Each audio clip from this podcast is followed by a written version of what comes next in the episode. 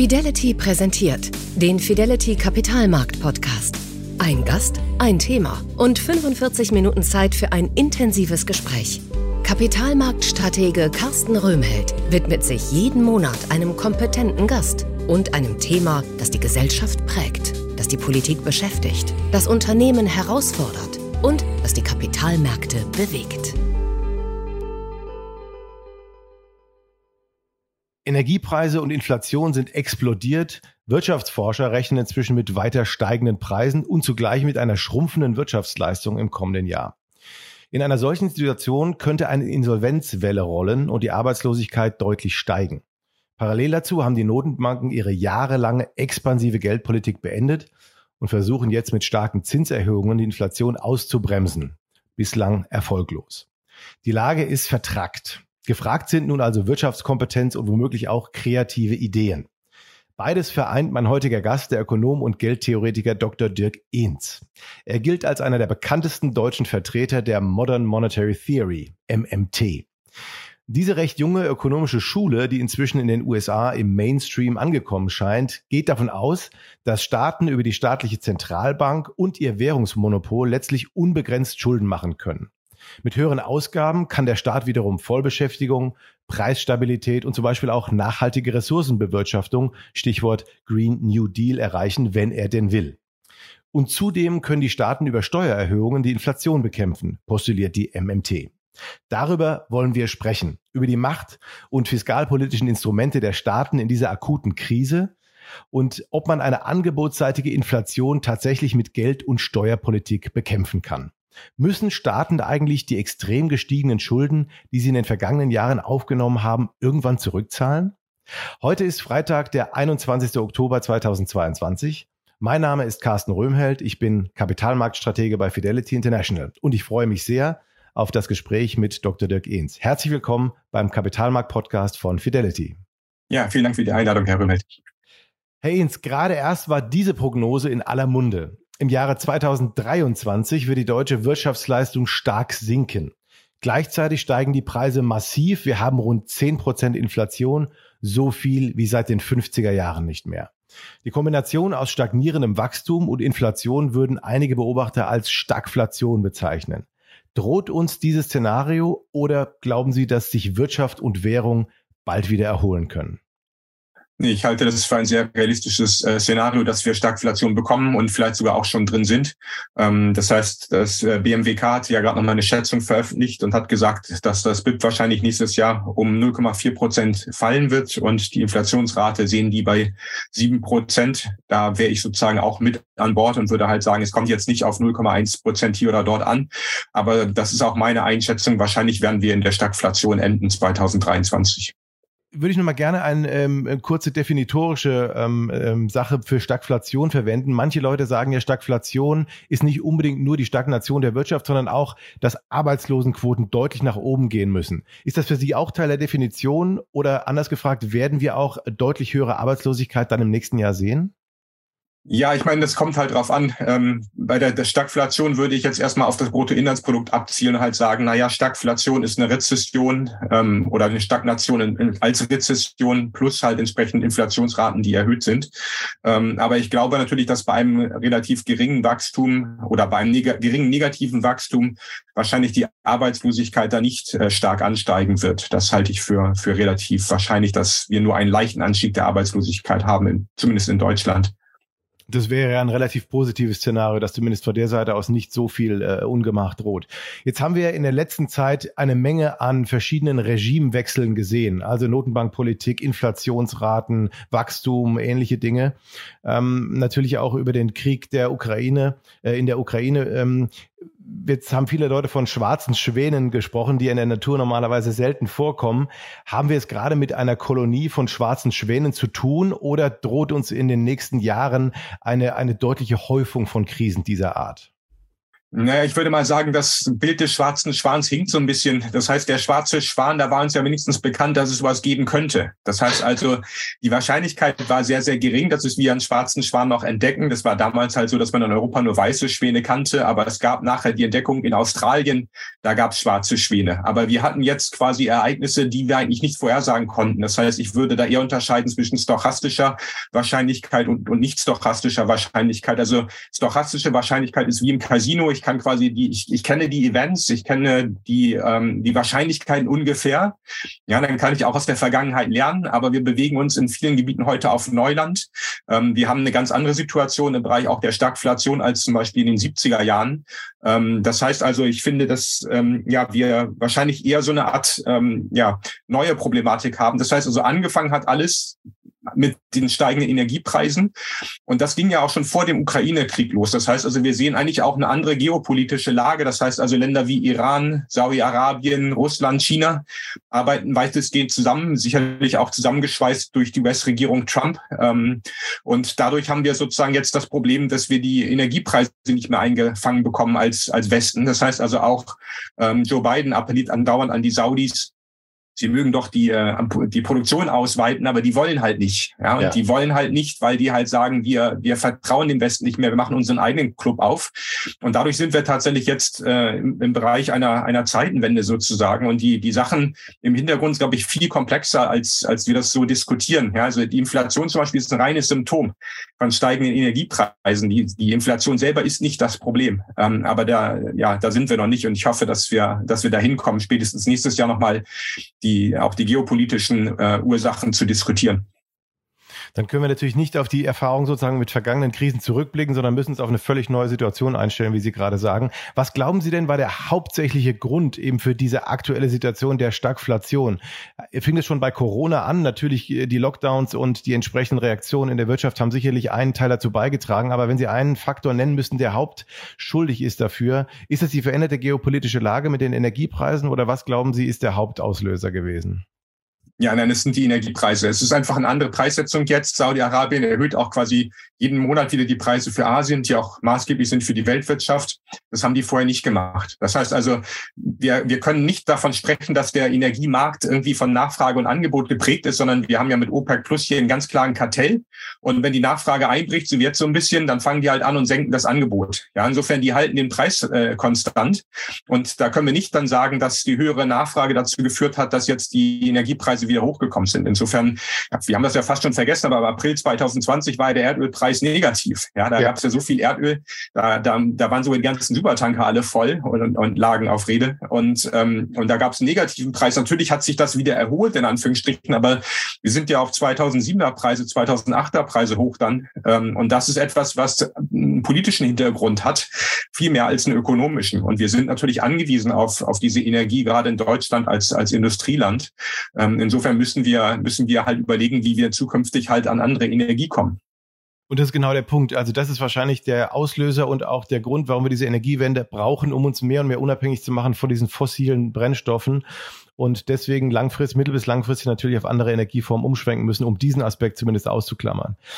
Kommen wir nochmal auf einen anderen Aspekt zurück. Und zwar gibt es ja einige prominente deutsche Ökonomen und auch einige Institute, die argumentieren, dass die Regierungen und die Zentralbanken mit der expansiven Fiskal- und Geldpolitik in der Corona-Krise schon die Grundlage für diese Inflation gelegt haben.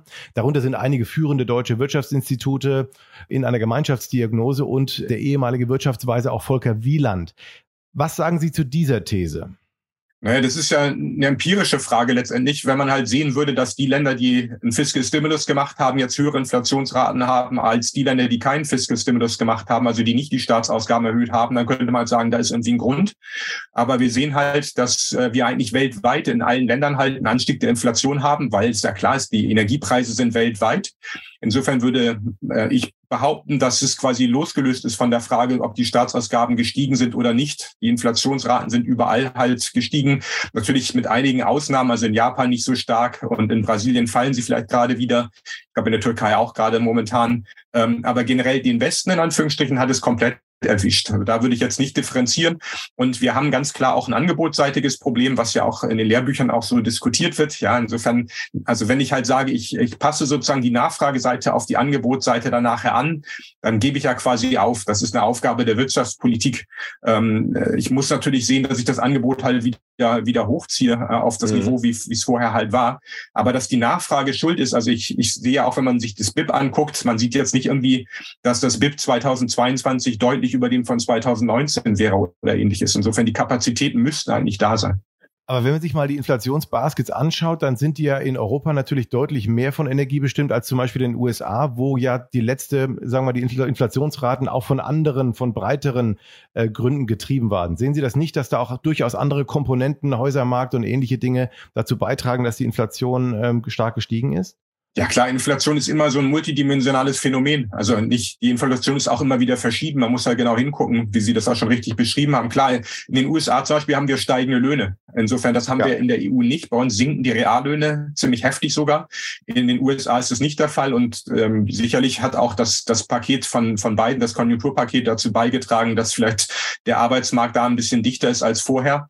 Aber das ist, das ist sehr schwer abzuschätzen. Ähm, ich würde aber jetzt sozusagen nicht die Inflationsrate in den USA nur auf die, auf die Nachfrageseite steuern, äh, schieben. Ähm, mhm. Das heißt also, es ist ein bisschen mechanistisch gedacht, wenn man halt sagt, die Veränderung der Staatsausgaben ähm, die senkt immer die Arbeitslosigkeit und erhöht immer die Inflation. So einfach ist es nicht. Wenn es so einfach wäre, dann könnten wir einfach einen Roboter hinsetzen. Aber diese sogenannte Phillips-Kurve, wir haben ja auch in den 2010er Jahren gesehen, dass das, was wir als expansive Fiskal, äh, schon als expansive Geldpolitik bezeichnet haben, nämlich der Nullzins, der war ja gar nicht expansiv. Wir sind 2019 vor der Corona-Krise schon wieder in die Rezession gegangen. Das heißt also der 2010er Jahre Boom, da hatten wir Investitionsquoten als Anteil vom BIP, die waren unterdurchschnittlich. Ja, das heißt also, wir müssen unsere komplette Geldpolitik neu überdenken ähm, weil wir schon gesehen haben, dass der Nullzins nicht funktioniert unten. Und wahrscheinlich werden wir jetzt auch noch entdecken, dass steigende Zinsen auch nicht funktionieren, um die Wirtschaft äh, deutlich aufzuhalten. Ähm, auch das ist eine empirische Frage sozusagen. Ähm, ich beziehe mich sozusagen dann natürlich auf die, auf die jüngere Vergangenheit. Also auch in der Eurozone haben wir, wenn wir die Zinsen erhöht haben bei der EZB, das hat immer Jahre gedauert, bis dann irgendwas passiert ist mit der Inflationsrate. Insofern, das ist kein kurzfristiges Instrument, um die Inflation zu bekämpfen. Sie nennen das genau richtig, die Stichwort, auf das ich jetzt nochmal eingehen wollte. Sie sagen ja, dass Zinserhöhungen eigentlich keine sinnvolle Maßnahme sind bei dem aktuellen Szenario. Und Sie haben sicherlich recht. Die Zentralbank kann natürlich durch ihre Zinspolitik kein Öl produzieren oder keine Chips oder wie auch immer die Nachfrage befriedigen.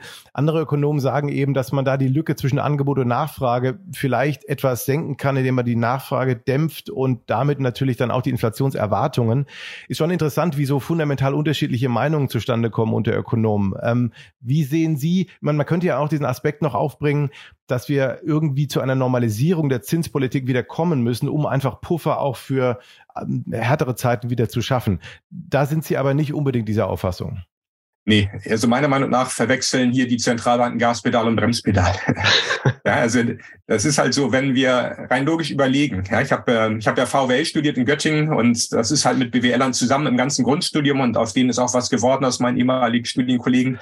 Ja, also wenn ich unter, Unternehmer oder Unternehmerin frage halt, was macht ihr bei steigenden Arbeitskosten? Dann sagen sie, sie erhöhen den Preis. Dann frage ich, was macht ihr bei steigenden Energiekosten? Naja, wir erhöhen den Preis. Was macht ihr denn bei steigenden Rohstoffkosten?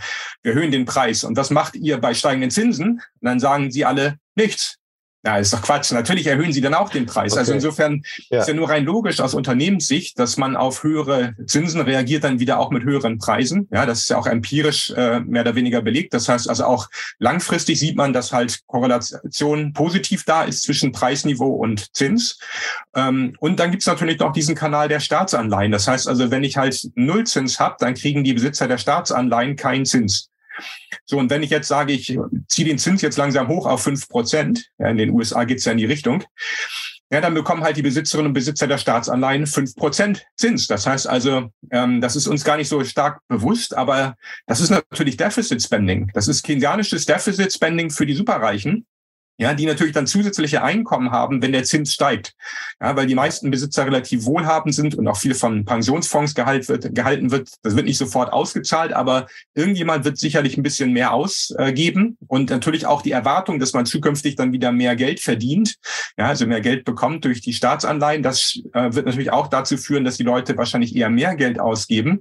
Ähm, insofern, ähm, ja, die, die, die einzige, der einzige Effekt, der dagegen geht, ist natürlich dann ähm, der Effekt auf die privaten Investitionen. Und da würde ich aber sagen, also wenn ich Unternehmer wäre, ja, und dann habe ich eine Investition, die sich rentiert und ich überlege, ob ich jetzt zum Beispiel irgendwie ein neues Automodell halt nochmal rausgebe, in den Markt bringe, ja, dann, dann, und auf einmal sagt mir meine Bank, tut mir leid, wir müssen den Zins um drei Prozentpunkte erhöhen.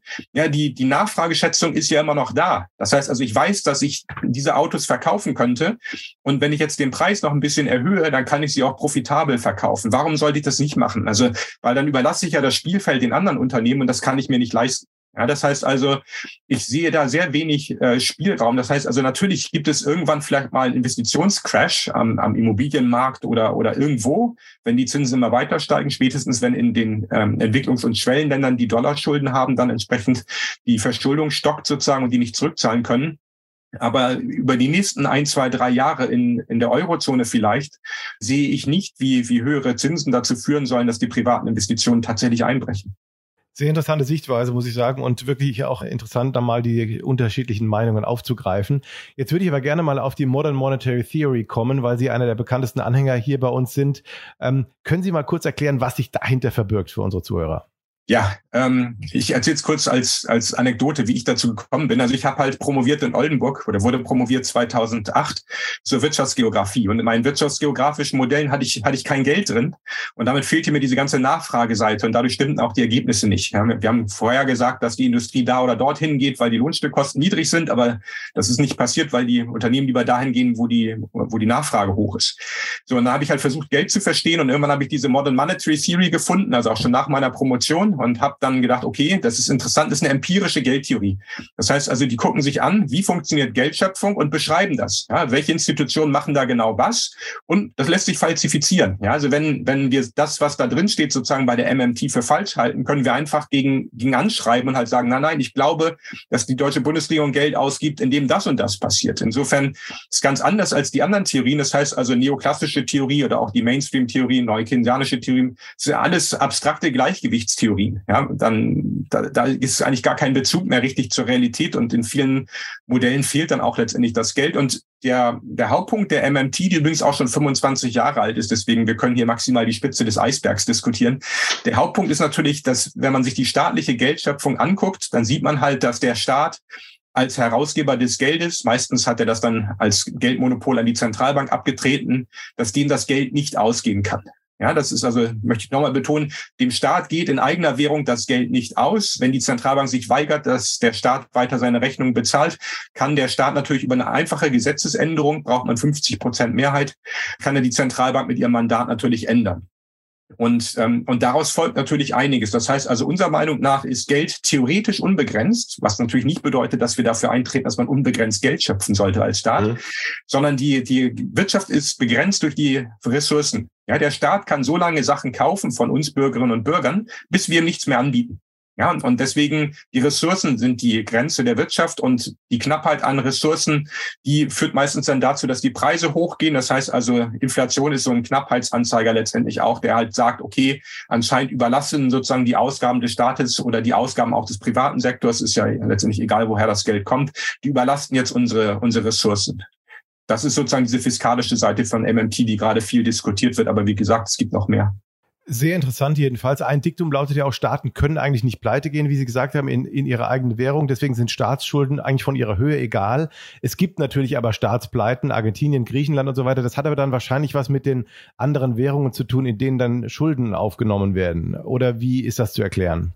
Genau, das heißt also unserer Meinung nach bestätigt zum Beispiel Argentinien Modern Monetary Theory, weil wir immer gesagt haben, der Staat sollte sich in eigener Währung verschulden, wenn man das so nennen möchte. Sobald natürlich eine Regierung sich Dollars leiht, wie die argentinische, und also Staatsanleihen in, in Dollars aufsetzt und natürlich irgendwann keine Dollars mehr hat, um zurückzuzahlen, naja, dann haben wir ein Staatsbankrott in Anführungsstrichen, weil es gibt ja kein Insolvenzrecht in, äh, der Staaten, aber das ist quasi ein Zahlungsausfall. Das gibt es. Griechenland war ein ähnliches Beispiel. In der Eurozone ist es halt so, dass die, Regierungen über die Zentralbank Geld ausgeben. Die dürfen aber natürlich nicht finanzieren. Das heißt also, die nationalen Regierungen müssen ihr Konto immer wieder auf Null zurückbringen am Ende des Tages. Das können sie letztendlich immer dann, wenn sie Staatsanleihen verkaufen können. Aber die wollte halt keiner mehr kaufen ähm, in den 2010er Jahren am Anfang. Das heißt also, die griechische Regierung konnte ihr Konto nicht mehr auf Null äh, zurückbringen. Und dadurch durfte die Zentralbank von Griechenland die Zahlungen nicht mehr tätigen von der griechischen Regierung. Es war auch ein rein politisches Problem. Also die Zentralbank von Griechenland konnte immer noch Euro schöpfen. Das war nicht das Problem. Das Problem war die politische Regulierung.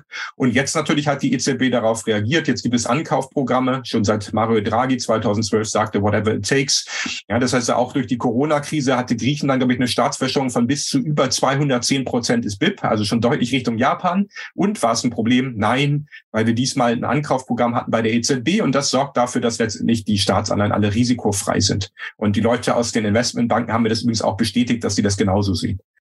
Gilt das denn genauso in einem Raum wie der Eurozone, wo wir ja noch ganz andere nationale, auch Steuerpolitik und andere Dinge haben, als in den USA zum Beispiel, wo natürlich die Sache viel einfacher steuerbar ist? Ja, solange sich die EZB hinstellt und halt sagt, wir kaufen auf dem Sekundärmarkt Staatsanleihen letztendlich unbegrenzt an und sorgen dann dafür, dass die Investoren sie als risikofrei ansehen, ja, dann bin ich als Investor ja sozusagen halt gezwungen, von der griechischen Regierung halt Staatsanleihen zu kaufen und die dann in die EZB weiter zu kaufen, verkaufen. Da mache ich nämlich einen kleinen Gewinn. Und die mhm. nehme ich mhm. natürlich mit, weil der ist risikolos. Ja, das ist ja ein nettes Arbitragegeschäft hier. Ähm, das muss ich machen. Ich kann einfach nicht, ich kann nicht sagen, ich mache es nicht, dann habe ich sonst weniger Gewinne.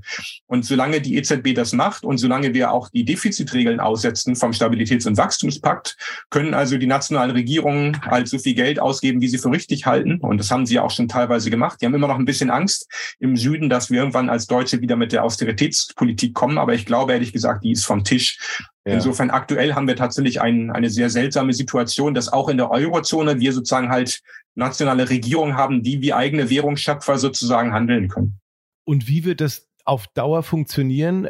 Glauben Sie, dass über, über eine solche Politik, wenn sie sich denn in der Eurozone etablieren würde, dass wir dann sozusagen ähm, die Probleme des Euros, die wir ja lange Zeit und immer noch haben, dass die dann dauerhaft vielleicht weniger ausgeprägt sind? über diese Art von ähm, Währungspolitik? Ja, also zwei Probleme würde ich so ein bisschen hervorheben. Einmal die hohe Arbeitslosigkeit. Das heißt, wir haben momentan eine Arbeitslosenrate von 6,6 Prozent in der Eurozone. Und das ist quasi Positivrekord, wenn man so möchte. Also ja. nie war sie niedriger. Aber das ist natürlich im Vergleich zu Japan, die eigentlich immer unter drei Prozent liegen und auch die USA, die ungefähr in dem Bereich liegen, ist eigentlich viel zu hoch. Das heißt also, wir brauchen in der Eurozone eigentlich ständig höhere Staatsausgaben, um einfach diese Sockelarbeitslosigkeit wegzubekommen. Ähm, und das geht natürlich nur, wenn halt die Staatsausgaben deutlich höher sind. Ähm, das würde normalerweise dazu führen, dass einige Regierungen anfangen zu wackeln, weil sich dann die Investoren halt fragen, ob ähm, die EZB einschreitet mit dem Ankaufprogramm. Aber wenn man das Ankaufprogramm jetzt ja dieses ähm, ja dieses Spread-Instrument, äh, was wir da haben, äh, Transmission äh, Protection Instrument, also mhm. wenn man das quasi äh, permanent verankert, dann hätte ich ja schon mal quasi den Bankrott, also die Zahlungsunfähigkeit einer Eurozonenregierung verhindert. Und dann muss man natürlich sich ein bisschen noch absprechen darüber, wenn man das noch möchte, darüber hinaus, ähm, der Stabilitäts- und Wachstumspakt, der soll ja auch reformiert werden und der würde momentan halt noch eventuell die Regierung daran hindern, halt mehr Geld auszugeben. Also da müsste man halt zu einer vernünftigen Lösung kommen. Ähm, aber ich glaube, die Angst, dass quasi eine Regierung, die Geld schöpfen kann nach Belieben, wenn man so möchte, also die kann sich ja im Haushalt alles das reinschreiben, was sie gerne hätte, ähm, da brauchen wir keine Angst vor haben. Wir hatten das ja alles. Also wir haben auch die 50er, 60er Jahre das Wirtschaftswunder gehabt mit einer deutschen D-Mark, die nicht äh, beschränkt war. Es gab keine Schuldenbremsen, es gab keine Fiskalregeln. Ja, es gab einen festen Wechselkurs, aber auch der war veränderbar im Bretton Woods-System. Also wir haben ja quasi dieses MMT-Setup, wenn man das jetzt mal etwas plastisch vielleicht so formulieren dürfte, also diese Idee, dass man halt einen Staat hat, der quasi unbegrenzt von Fiskalregeln halt äh, agiert, der, der ist ja immer noch dadurch äh, beschränkt, dass halt irgendwann die Inflationsrate ansteigt, wenn man, wenn man zu viel Staatsausgaben plant. Oder zum Beispiel auch, wenn man halt die Steuern für die Reichen zu stark reduziert, wie jetzt in Großbritannien, dann mhm. stürzt einem halt der Wechselkurs ab.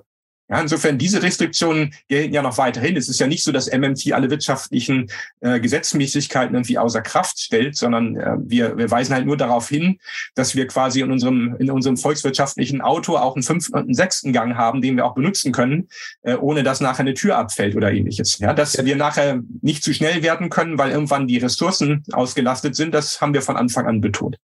Sie haben gerade den Punkt angesprochen, den ich jetzt auch nochmal äh, erwähnt hätte, nämlich den Wechselkurs. Also äh, das ist ja eine Sache, was man im eigenen Wirtschaftsraum macht, aber die andere Sache ist natürlich, wie sich dann der Wechselkurs der eigenen Währung entwickelt gegen andere, die vielleicht ähm, anders ähm, operieren.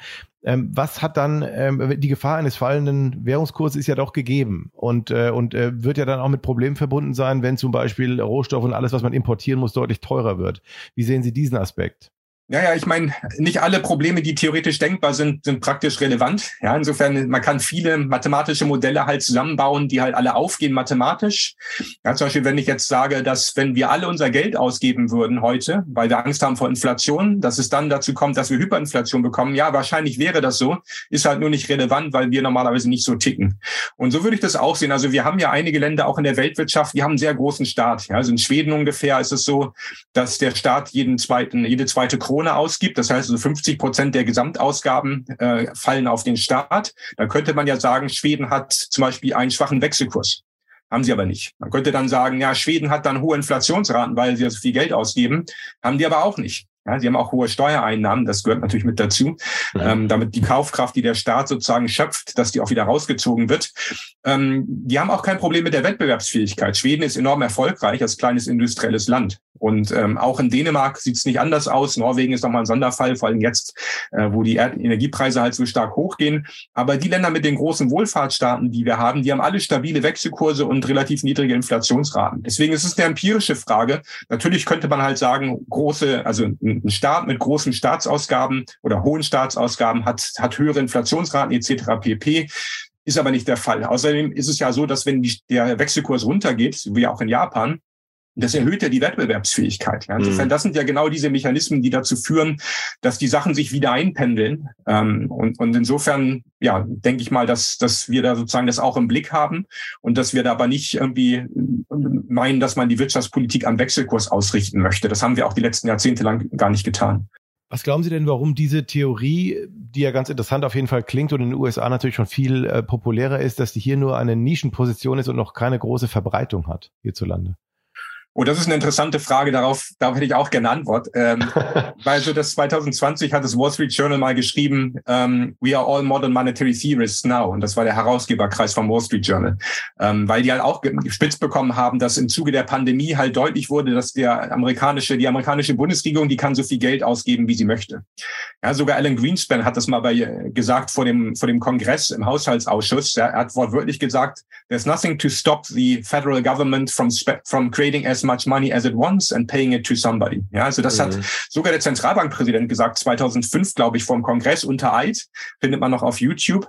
Ähm, insofern ist es eigentlich völlig logisch, dass als Herausgeber des Dollars und bei uns in der Eurozone steht ja auch überall EZB drauf. Ja, insofern natürlich sind die Zentralbanken Währungsschöpfer. Es gibt kein Steuerzahlergeld. Alles Geld kommt letztendlich vom Staat oder von den Banken, wenn es halt Zahlungsversprechen in, in staatlicher Währung sind. Ja, das sind Bankguthaben sind also quasi Zahlungsversprechen in staatlicher Währung.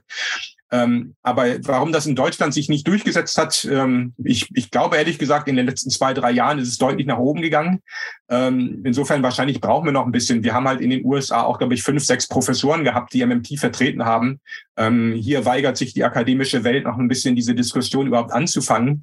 Ähm, aber ich denke mal, wir haben die besseren Argumente und auch die Empirie spricht ja deutlich für uns. Das heißt, also auch jetzt mit den Sondervermögen sieht man deutlich, dass die Politik, auch wenn sie MMT sozusagen nicht diskutiert, aber sie hat deutlich begriffen, dass MMT auch für sie gilt, in Anführungsstrichen, dass das die richtige Beschreibung ist und das Geld ist da. Es scheitert halt nicht am Geld.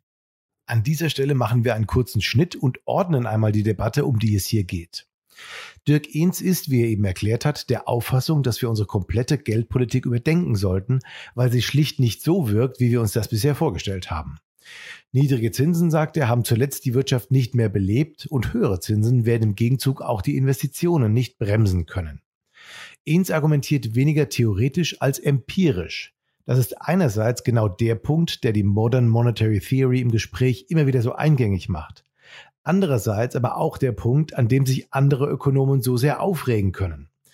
Gerade in den vergangenen Wochen haben Deutschlands führende Wirtschaftswissenschaftler leidenschaftlich gestritten über Schuldenpolitik. Es geht im Kern um die Frage, woher der Staat eigentlich das viele Geld nimmt, das er zur Bewältigung der jüngsten Krisen ausgibt und wie viel das sein sollte. Verfechter einer ordoliberalen Wirtschaftspolitik weisen darauf hin, dass nur mit einer Schuldenbremse nachhaltige Staatsfinanzen zu gestalten sind. weil alle Schulden, die wir heute aufnehmen, letztlich von künftigen Generationen abzuzahlen sind, zum Beispiel über höhere Steuern. Ihn zählt dagegen. Solange in einem Staat genügend reale Ressourcen vorhanden sind und in Deutschland haben wir die natürlichen Grenzen für die Produktion von Gütern und Dienstleistungen noch lange nicht erreicht, solange kann der Staat unbegrenzt Geld in eigener Währung schöpfen und auch ausgeben. Völlig unabhängig von Steuern. Und Ehns geht noch weiter. Nach seiner Auffassung sollte der deutsche Staat bei den Staatsausgaben dringend einen Gang hochschalten, um Arbeitsplätze zu schaffen und in Feldern wie der Bildung oder dem Aufbau einer nachhaltigen Infrastruktur schneller voranzukommen. Im zweiten Teil unseres Podcasts sprechen wir weiter über diesen Ökonomenstreit. Wir reden über die Bekämpfung der Inflation mit Steuererhöhungen, über die Schweinerei einer nationalen Gaspreisbremse innerhalb der EU über Japans Währungscrash und darüber, wie man 100 Hunde mit 95 Knochen füttert. Hören Sie rein. Wenn Sie Anregungen oder Hinweise zu unserem Gespräch haben, mailen Sie mir gern. Den Kontakt finden Sie in den Show Notes. Und wenn Ihnen unser Podcast gefällt, abonnieren Sie ihn oder empfehlen Sie uns gerne weiter. Das geht auch über Likes und positive Bewertungen bei Ihrem Podcast-Programm. Ich danke Ihnen jetzt schon für Ihre Rückmeldungen. Wir hören uns. Ihr Carsten Röhmheld. Das war der Fidelity Kapitalmarkt Podcast mit Carsten Röhmheld. Weitere Informationen finden Sie in der Podcast-Beschreibung und auf fidelity.de.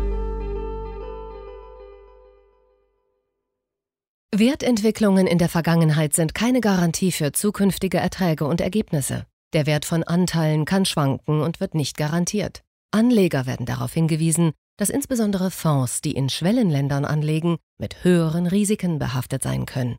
Die dargestellten Standpunkte spiegeln die Einschätzung des Herausgebers wider und können sich ohne Mitteilung darüber ändern.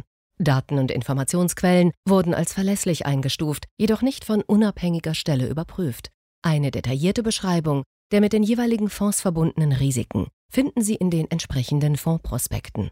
Fidelity übernimmt keine Haftung für direkte oder indirekte Schäden und Verluste. Weitere Informationen finden Sie unter fidelity.de.